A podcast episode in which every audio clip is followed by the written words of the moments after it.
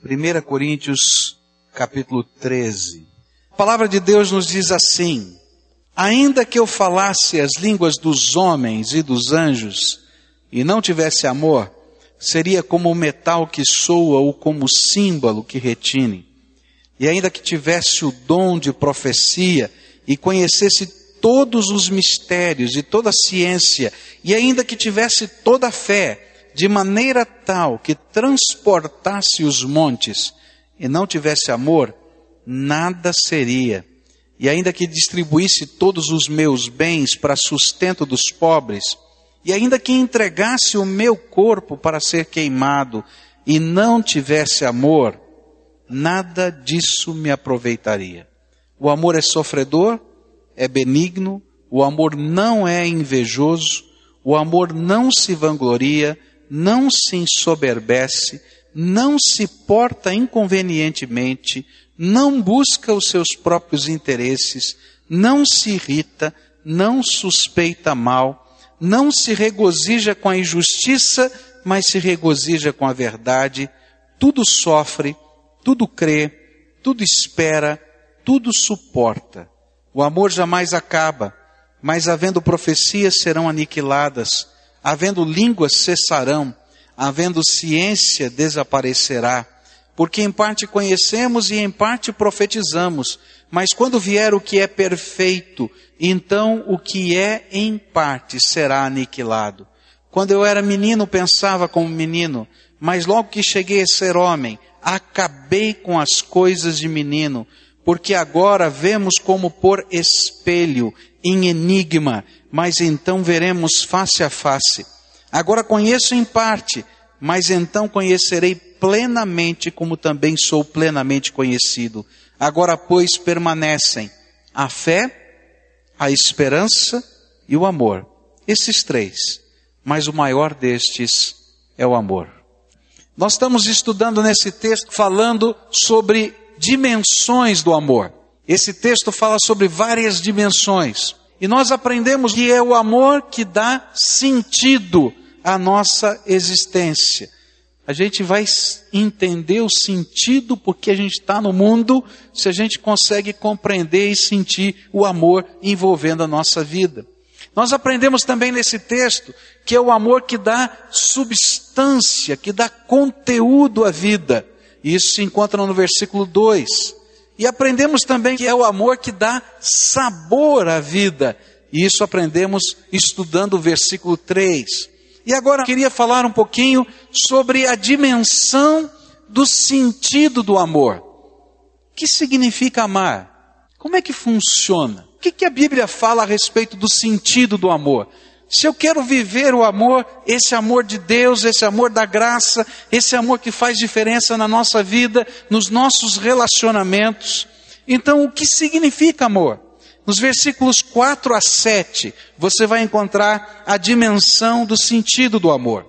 A Bíblia diz assim: o amor é sofredor, é benigno, o amor não é invejoso, o amor não se vangloria, não se ensoberbece, não se porta inconvenientemente, não busca os seus próprios interesses, não se irrita, não suspeita mal, não se regozija com a injustiça, mas se regozija com a verdade. Tudo sofre, tudo crê, tudo espera, tudo suporta. Você ama assim? Como é que eu posso viver o amor, porque isso significa amor, e quem está nos ensinando a amar é o único que não apenas tem amor, mas é amor. A Bíblia diz: Deus é amor. E é por isso que ele tem toda a autoridade para nos ensinar. Como é que você vive o amor no seu dia a dia? Como é que você demonstra o amor nos seus relacionamentos? Que coisas no seu dia a dia demonstram amor e demonstram desamor? Parece uma loucura, mas muitas pessoas fazem coisas horrendas em nome do amor. Como se o que fazem pudesse ter significado de amor. E ainda que digam que é amor, continua sendo horrendo, degradante e não tem nada a ver com amor. Por isso a Bíblia vai nos dizer como funciona o verdadeiro amor. A primeira coisa que ele vai dizer nessa dimensão do sentido do amor é que o amor verdadeiro é aquele que persevera em investir a sua vida no outro. Presta atenção nisso. Persevera em investir a sua vida no outro. Na nossa Bíblia aparece a expressão: o amor é sofredor. A palavra que está aqui na língua grega significa o amor é paciente, perseverante. O amor é literalmente, se a gente fosse traduzir literalmente a palavra que está lá, é, é uma paixão longa. Não desiste.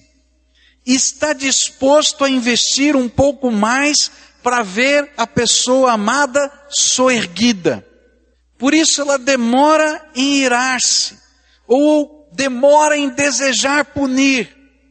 É uma verdadeira consagração da nossa vida a alguém. E a gente consagra os nossos sonhos, os nossos medos, os nossos valores, o nosso coração. E o que a Bíblia está dizendo é que amar alguém é fazer um investimento perseverante para toda a vida. Algo que a gente não vai desistir. É tão triste hoje porque quando a gente fala em amor desse tipo, é muito difícil a gente olhar para um amor conjugal como exemplo. Porque hoje o amor conjugal ficou tão banal, não deu certo, você desiste logo, pede a separação, descasa, casa de novo, faz isso, faz aquilo. E para a gente poder entender um pouquinho esse amor que a Bíblia fala, às vezes a gente tem que comparar, e nem sempre a gente pode comparar, isso é triste dizer, no amor de pai para filho, de mãe para filho. Por quê? Porque nós estamos vivendo num tempo em que ninguém quer investir nada em ninguém. Eu quero saber dos dividendos, mas eu não quero saber do investimento. E não dá para a gente amar alguém se a gente não tiver disposto a investir a nossa vida, os nossos sonhos, os nossos projetos, o nosso tempo na vida de uma outra pessoa significativa.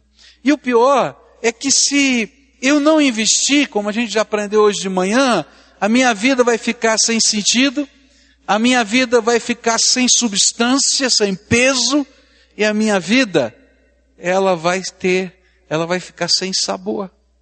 Amar, segundo a palavra de Deus, é a gente colocar a vida da gente como um, uma entrega gostosa para investir a nossa vida na vida de alguém. Por isso, os modelos de amor que nós temos vêm do céu. O primeiro modelo de amor que a gente tem vem do céu. A Bíblia diz: Deus amou o mundo de tal maneira que deu o seu Filho unigênito para que todo aquele que nele crê não pereça, mas tenha vida eterna. A Bíblia nos fala de um amor estranho, diferente, contraditório para o mundo de hoje.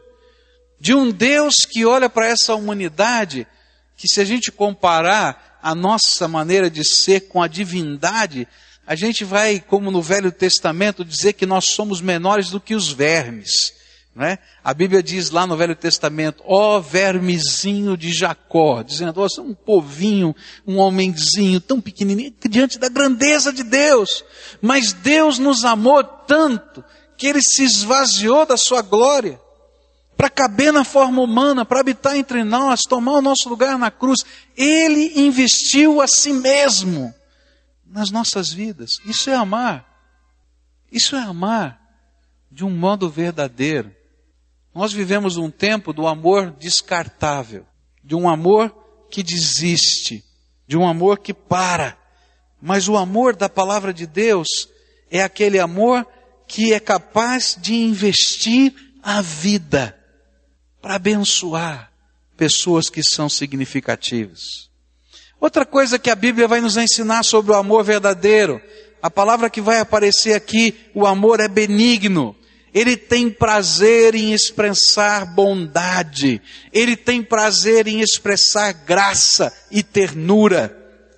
Sabe, amar dessa maneira nunca é peso, é prazer. É prazer.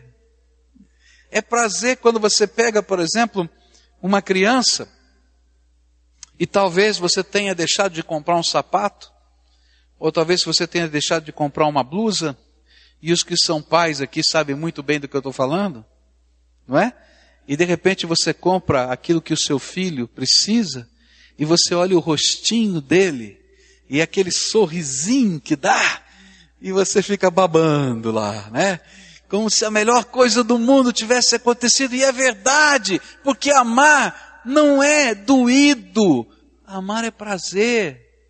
Ou quando, quem sabe, como uma história que eu ouvi de um médico já falecido, e ele no seu testemunho disse isso, que a sua mãe lavava roupa para fora, não tinha nem máquina de lavar, lavava no tanque, aquelas grandes fardos de roupa para fora, para pagar os estudos do seu filho. E ela lavava aquela roupa cantando os hinos e adorando a Deus, porque o seu filho estava na universidade. E ela estava feliz da vida, porque lavar aquela roupa não representava um peso. Era uma alegria saber que ela contribuía de alguma maneira para o sonho dela, mas para o sonho do seu filho. O amor é benigno, tem prazer, tem prazer. A palavra de Deus diz no verso 6 que o amor tem alegria em partilhar com o outro a verdade. Verso 6 diz assim: mas se regozija com a verdade. Sabe, o amor não esconde, o amor é transparente. Ele tem prazer de olhar nos olhos da pessoa e revelar o coração para o outro. Quero falar para os homens aqui. Nós, homens, temos medo de um monte de coisas. Medo de fracassar, medo de errar, medo de não conseguir. E às vezes a gente esconde isso lá no fundo do coração e não fala para ninguém. E eu quero dizer para você, se você é um homem casado, Deus colocou uma esposa do teu lado para você poder contar aquilo que você não conta para ninguém, para ela. Que você é humano, que você tem defeitos, que você tem medo, que você erra. E sabe, Deus colocou alguém que ama você para ajudar você a crescer através de todas essas coisas sendo transparente. Gente, eu vejo cada coisa acontecendo em algumas famílias que me dá medo.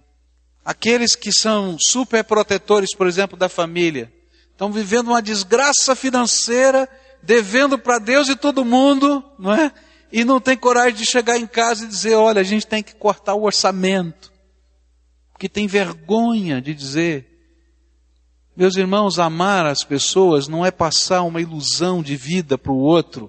Amar as pessoas é abrir o coração e deixar as pessoas tratarem a nossa vida. O amor não é unilateral, o amor não é autossuficiente, o amor é sempre interdependente. Eu vou ajudar você, mas eu careço do teu amor, da tua compreensão e da sua ajuda.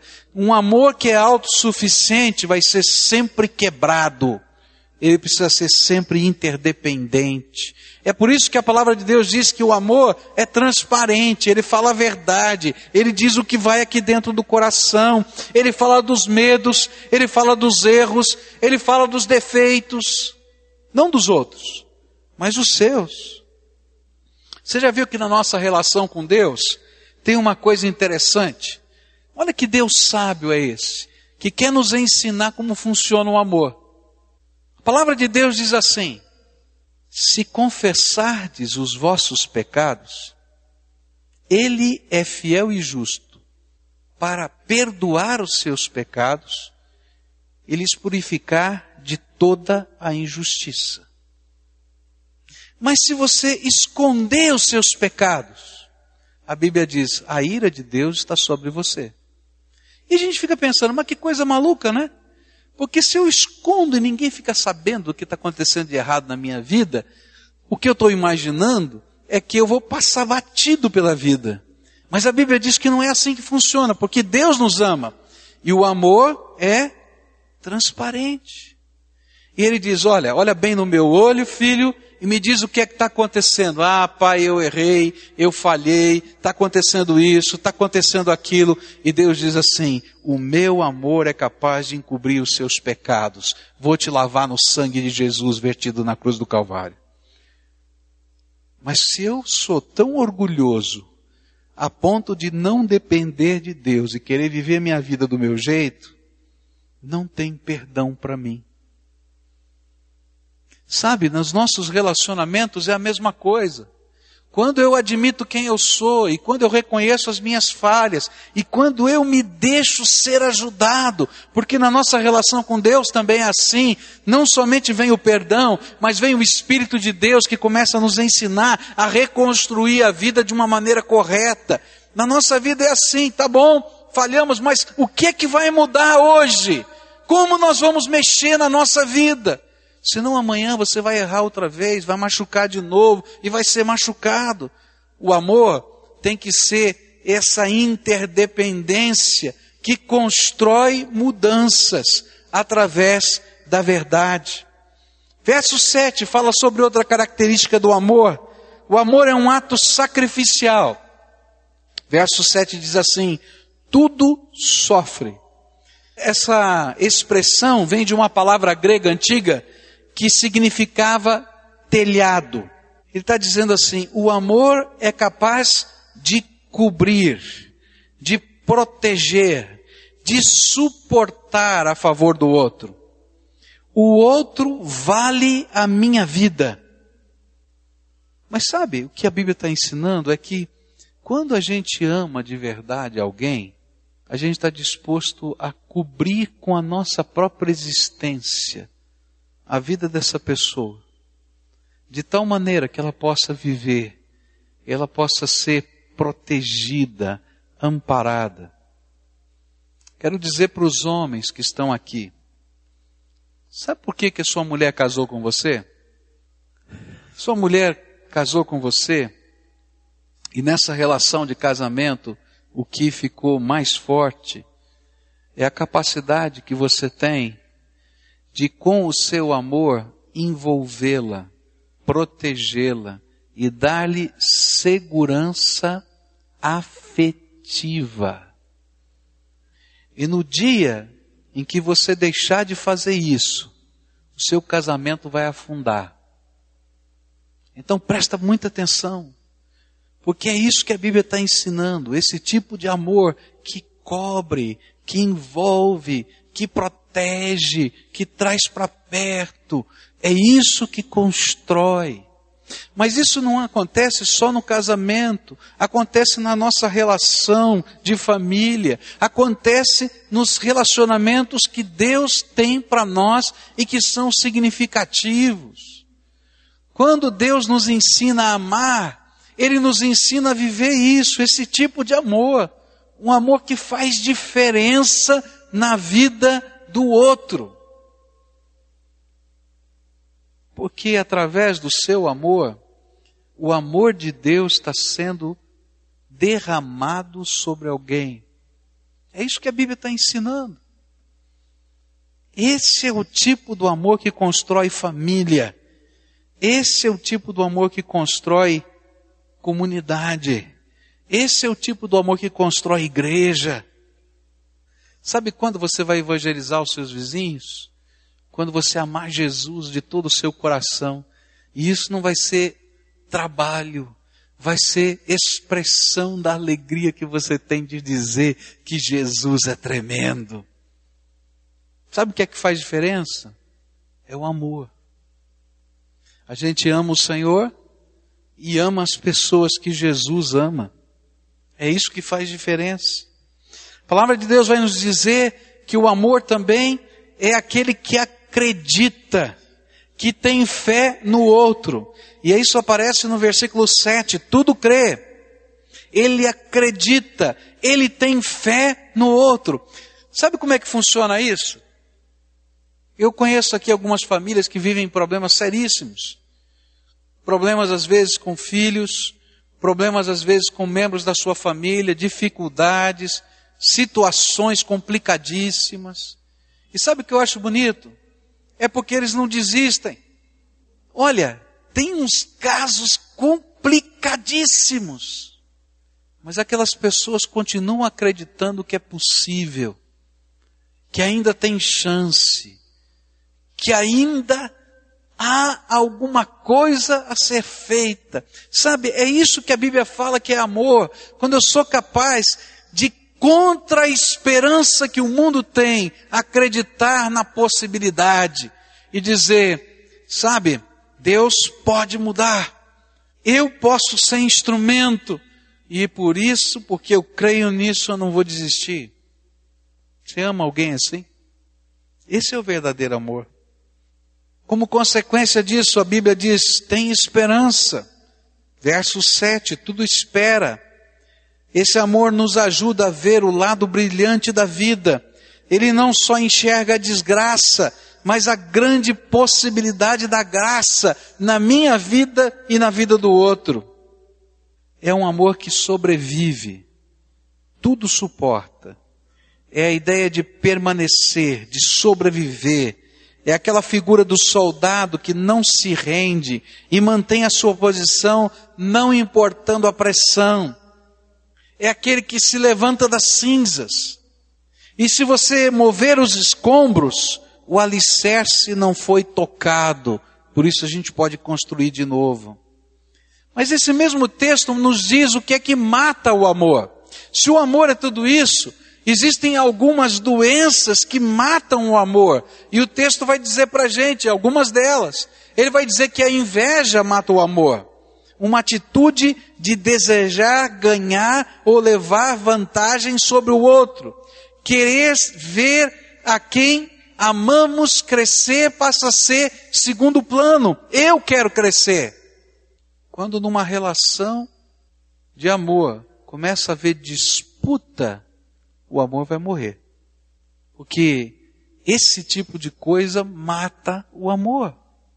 E eu estou cansado de ver casais e famílias quebradas porque existe disputa. Quem vai levar vantagem? Quem vai ser o mais importante? Quem vai mandar? Quem vai controlar a grana? Quando existe vanglória, é interessante que a palavra é interessante, né? Essa palavra é, já diz tudo. Glória vã. Glória que não tem sentido. Sabe? É aquela hipocrisia. Ou tentar ser ou parecer o que de fato não é. Porque o amor não quer aparecer. O amor quer desfrutar da presença, da companhia do outro.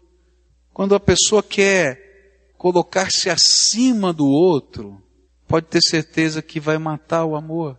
Vai matar o amor. Uma vez eu conversava com uma senhora, ela estava tendo uma crise no casamento, e aquela senhora dizia: Eu não aguento mais viver com meu marido, porque ele é bom em tudo e ele se acha bom em tudo. E eu não presto para nada. Até a maneira como eu coloco na geladeira uma jarra de suco está errada. Então, se tudo está errado na minha vida, eu não presto para ele. E aquela mulher chorava. E sabe o que era pior?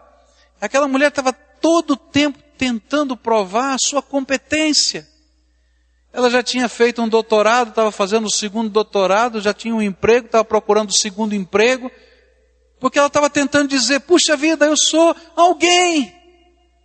Você quer matar o teu amor? Começa a viver uma glória vã com as pessoas significativas. E não vai sobrar nada. Isso vale para pais e filhos. Olha, pai, seus filhos têm muita coisa para te ensinar que você não aprendeu ainda da vida. E às vezes a gente está tão em cima do pedestal que a gente não é capaz de ouvir os nossos filhos. E aí eles começam a conversar com um monte de gente, menos com a gente. Quer matar o amor? Fique em cima do pedestal. E aí você não vai encontrar nada, nem ninguém perto de você. A Bíblia diz que o que mata o amor é arrogância. O que mata o amor é aviltar a pessoa amada. Sabe o que é aviltar a pessoa amada? É baixar os parâmetros morais, espirituais, sociais, emocionais e físicos para com o outro. E aí a gente começa a machucar. Às vezes a gente começa com um alfinete. Sabe? Dá uma, hum, dá uma alfinetadinha. Assim, opa! Mas depois a gente acha que o alfinete é pouco. A gente vai pro canivete. Hum, depois o canivete é pouco. A gente usa uma faca. O facão, daqui a pouco é metralhadora. E não sobra ninguém. E aí a gente vai ver coisas que a gente não acredita. Eu já vi coisas que eu não podia imaginar que viria. Maridos dando tiro para matar a esposa. Brigas de marido e mulher em que todos estão ensanguentados. E eu digo, mas como é que chega no negócio desse? Eu vou dizer para você como é que chega no negócio desse. A gente começa com um alfinete. Continua alfinetando. Continua, que daqui a pouco você vai escolher o canivete. E vai chegar uma hora que a gente fica tão machucado, tão ferido, que as marcas, as cicatrizes, não são mais curadas. E elas ficam sangrando o tempo todo e a gente não consegue sobreviver na convivência. Então eu quero dizer para você, pega o alfinete, o canivete, o facão, sei lá o que que você está usando, joga fora em nome de Jesus. Tem que parar, porque isso mata o amor, mata os relacionamentos, mata a vida, e a gente sofre junto. Sabe o que é que mata o amor? O egoísmo. Olha, eu não vi um casamento dar certo, não vi um relacionamento funcionar quando nessa relação alguém é interesseiro. Está preocupado em usar as pessoas, abusar da confiança que provém do amor para tirar proveito próprio. A gente se afasta. Você já saiu com alguém interesseiro? Daqueles assim que você vai para tomar o café, ele nunca tem dinheiro no bolso, sempre você é que paga. Já teve um amigo assim? né? Que de propósito ele não põe dinheiro no bolso. Um dia eu estava almoçando, né, com, com um colega, né? E ele tem esses, esses lados assim, né? Aí eu estava almoçando com ele e nós fomos numa churrascaria. Aí ele sabia que eu tinha feito operação do estômago, né? Então nós fomos numa churrascaria à la carte. Aí ele disse assim, hoje eu não estou com muita fome, eu vou comer só salada. Eu olhei para ele e falei, hum, essa história está mal contada. Mas tá bom. Eu pedi lá uma carne, não é? E ele pediu a salada. Ele comeu a salada e ficou esperando, né? E quando começou a sobrar a carne na travessa, ele disse: Você não vai comer mais?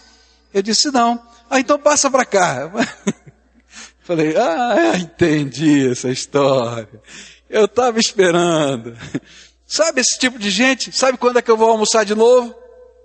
Só quando ele pagar. O que acontece com gente assim? A gente se afasta. Não é verdade? A gente não gosta de viver isso. Não gosta de ser usado por ninguém. Não gosta de, de uma, dessa segunda intenção que tem nas coisas. E quando a gente começa a viver isso nos nossos relacionamentos, seja ele qual for, eu vou dizer para você, vai quebrar. Sabe o que é que mata o amor? é quando arroubos de ira exasperado se colocam no meio dos relacionamentos. Aquela pessoa que não mede as palavras quando fica nervoso e nem mede os seus atos. E eles machucam tanto, mas tanto, mas tanto. E dizem depois: Não, eu só estava nervoso. Então vai ficar nervoso em outro lugar. Porque quando você fica nervoso, você mata a gente por dentro. Para com isso. A palavra de Deus diz que nós matamos o amor quando nós supomos o mal. Nós temos uma mente que sempre supõe o mal sobre o outro. Ah, você presta mesmo. Ah, você não sei o quê. Ah, tá aqui tua ficha corrida. Ah, não vai dar certo.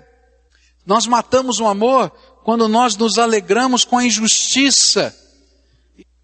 A gente mata o amor. Porque não é assim que funciona na nossa vida. O que a palavra de Deus está tentando dizer para a gente é que o amor verdadeiro é aquele que está pautado naquilo que Deus tem para nos ensinar. Você quer amar e quer fazer diferença na comunidade, na família, no dia a dia, você tem que aprender a amar com Jesus. Você tem que aprender a amar com Deus. Você já pensou se Deus nos amasse só porque nós somos bonzinhos? Só porque nós somos perfeitos? Só porque não tem defeito nenhum na nossa vida? Nenhum de vocês poderia estar aqui, nem eu. Porque todos nós somos pecadores. E se nós estamos aqui é porque o amor do Senhor Jesus nos constrangeu e nos trouxe para perto dele. Sabe como é que a gente ama? É quando a gente tem capacidade de perdoar. Sabe como é que a gente ama? Quando a gente tem capacidade de pegar as pessoas que estão caídas, quebradas e soerguer e caminhar de novo. Eu não estou dizendo que a gente passa a mão pela cabeça e diz, olha, está tudo certo, não tem problema. Não, Jesus não faz assim conosco. Ele trabalha a nossa vida mudança, porque o amor, ele é exigente, ele quer que as mudanças aconteçam. Mas apesar de nós, Ele constrói alguma coisa tremenda na nossa vida. A gente aprender a amar e se relacionar com as pessoas. A gente aprender a crescer naquilo que é mais importante e permanente. Porque a Bíblia diz que tudo vai passar. Tudo vai passar. Mas alguma coisa tremenda. É que fé, esperança e amor não vão passar. Porque há uma dimensão do amor que é a dimensão do tempo. E a Bíblia fala que o amor está na dimensão da eternidade. Nós somos amados por Deus. E por causa desse amor, o amor que nós podemos viver com os nossos semelhantes é algo que vai permanecer por toda a eternidade. Hoje eu queria orar de uma maneira diferente. Eu vou orar por cura hoje mas não cura física. Eu vou orar pela cura do seu coração, pela cura da tua família, pela cura dos teus relacionamentos com os teus filhos, com o teu pai, com a tua mãe, com pessoas com quem você não conversa há 10 anos, 20 anos, 30 anos, e Deus não quer que isso aconteça. Eu quero orar para que Deus derrame o seu amor sobre você e seja um amor de restauração e de transformação. Eu quero orar para que você tenha capacidade de pegar algumas contas que estão guardadas no banco do teu coração ou no cofre da tua alma e que são aquelas notas promissórias impagáveis que nunca serão pagas, porque quando alguém machuca a gente, não tem como voltar no tempo para a gente poder pagar aquela dívida, queridos. E a única maneira que a gente tem é derramar amor sobre aquela dívida e rasgar aquela dívida e colocar na, aos pés da cruz do Senhor Jesus. Eu quero orar para que você possa se perdoar. Porque às vezes, queridos, nós não conseguimos viver porque a gente carrega os pesos da nossa vida sobre nós. E hoje eu queria convidar você a desfrutar do amor do Todo-Poderoso que quer carregar por você os pesos que são seus. Porque isso é amor. Eu quero orar por uma bênção que é muito maior do que, quem sabe, você veio buscar aqui hoje. Eu quero orar porque o amor do Todo-Poderoso esteja cobrindo a tua vida e você aprenda a amar de uma maneira diferente. Que os seus olhos sejam novos que o seu coração seja novo, que a sua alma seja nova, e que Deus demonstre e derrame o seu amor sobre vocês de maneira que Ele seja o curador da sua vida. Eu quero orar com pessoas que estão machucadas, que estão feridas, que estão doídas, que estão todas marcadas. Quem sabe você seja essa pessoa que as cicatrizes, na verdade, estão sangrando são feridas abertas. Eu quero dizer para você que Jesus ama você, quer derramar o amor dele sobre a tua vida e quer te ensinar a amar de uma maneira que você possa viver com alegria e prazer todos os dias do seu coração. Eu queria convidar você para esse momento de oração. Colocar a tua vida, tuas marcas. E vou dizer mais: se tem alguém que você machucou, a gente vai estar orando por você para você ir lá e pedir perdão. E pedir que a graça de Deus restaure a tua vida e a vida do outro. Quero terminar só com essa ilustração. Um endemoniado encontrou-se com Jesus. Tinha legiões de demônios sobre ele. Legiões de demônios. Jesus expulsou os demônios. Por causa dessas legiões de demônios, ele era um andarilho, ele era alguém que vivia pelas ruas. A Bíblia diz que ele dormia nos cemitérios. Quando ele ficou livre da opressão dos demônios, da possessão dos demônios, ele olhou bem para Jesus e disse: Jesus, deixa, deixa eu entrar nesse barquinho com o Senhor, porque eu não tenho para onde voltar. Eu não tenho o que fazer nessa vida. Eu quero te seguir. E eu vou ficar nesse barquinho com o Senhor onde o Senhor for. E Jesus disse para ele: Não, querido. Teu lugar não é aqui nesse barquinho. Teu lugar é voltar para os teus. É voltar para tua casa. É voltar para tua família e dizer para eles quanto Deus fez por você. E cada vez que eu leio essa história, eu fico pensando como Jesus é bom. Como Jesus é bom. Porque eu posso entender que Jesus estava falando. Eu me lembro da minha adolescência de várias vezes chegar em casa, encontrar a casa toda aberta, voltar da escola, estudava à noite, casa toda aberta, todas as luzes acesas. Minha mamãe não estava em casa. Minha mamãe tinha um problema psiquiátrico sério, de vez em quando ela surtava, e a gente tinha um medo tão grande que um dia ela desaparecesse, virasse uma andarilha nas ruas e a gente nunca mais encontrasse. Eu acordava todos os meus irmãos e a gente pegava as bicicletas e saía pelo bairro, às vezes até quatro, cinco horas da manhã para ver se encontrava a mamãe. E eu vejo uma coisa tremenda naquela palavra de Jesus para aquele homem. Jesus não amou só aquele homem, ele amou os familiares que estavam em casa. Ele amou aquelas pessoas que tinham sido machucadas por aquele homem, consciente ou inconscientemente. E o amor de Jesus não apenas cobriu a vida daquele homem, mas disse: Não, filho, não é agora que você vai entrar nesse barquinho. Volta para tua casa, volta para os teus. E diz para eles: Tudo quanto Deus fez por você, e faz por eles também. Por isso hoje eu quero orar por você.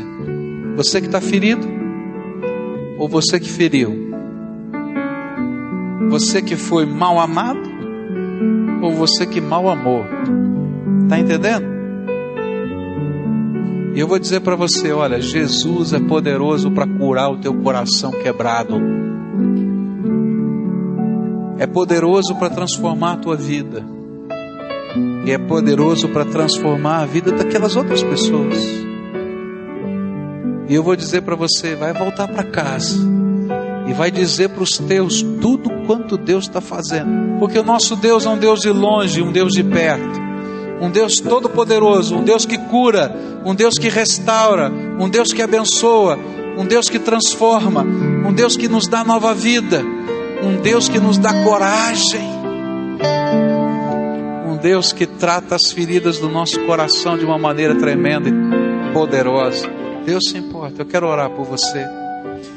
Primeira coisa, eu queria que você contasse para Jesus o que é que está doendo, o que é que te trouxe aqui hoje, o que é que trouxe você na presença do Pai agora. Fala para Ele, conta para Ele. Se tem dor, se tem mágoa, se tem ira, se tem lembranças machucadas, Se tem coisa que fica engasgada, que você não consegue nem falar, que dá vontade de soluçar, fala para Jesus. Ele se importa. Talvez ninguém mais se importe, mas ele se importa. Ele se importa. E ele é poderoso para abençoar a tua vida. Se tem coisa que está apodrecendo a tua alma, você vai dizer para Jesus: Jesus, isso aqui está apodrecendo os meus ossos, eu estou me sentindo arrebentado. E eu não consigo tirar de dentro de mim. Você já tentou, você não consegue. Então diz para ele: Senhor Jesus, me cura.